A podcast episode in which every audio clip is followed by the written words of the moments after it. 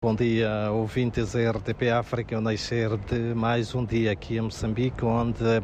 a atualidade informativa está toda virada para a possível chegada do ciclone Fred, que deverá entrar pela uh, província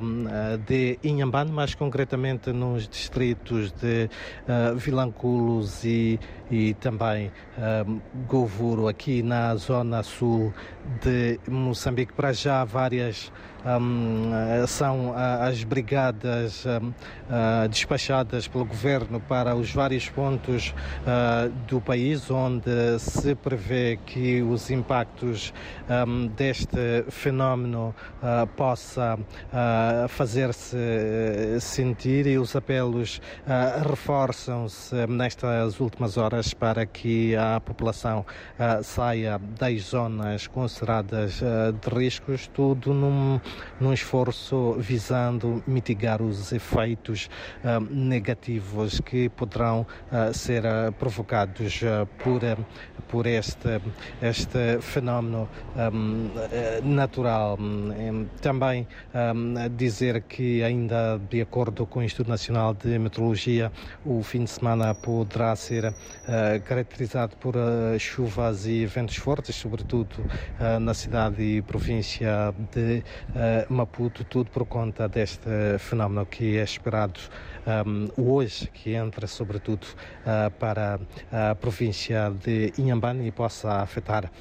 vários pontos deste vasto Moçambique. Em outras notas também dizer que o, o governo uh, moçambicano um, vai uh, privilegiar este ano, ou seja, vai permitir que mais de um, 8 mil Uh, jovens possam obter uh, estágios em instituições públicas, mas também uh, privadas, num esforço para que estes possam ter o primeiro contacto com a realidade um, no mercado de trabalho desta forma facilitar a sua integração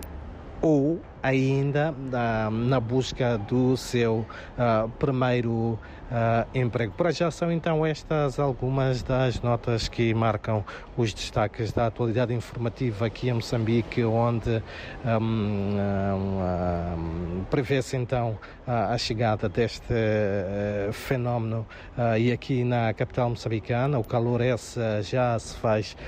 sentir. Sol um, até aqui vai espreitar espreitando de forma uh, bastante uh, tímida, contudo o calor faz sentir e a temperatura máxima prevista pelo Instituto Nacional de Meteorologia aqui para a capital moçambicana é de 32 graus.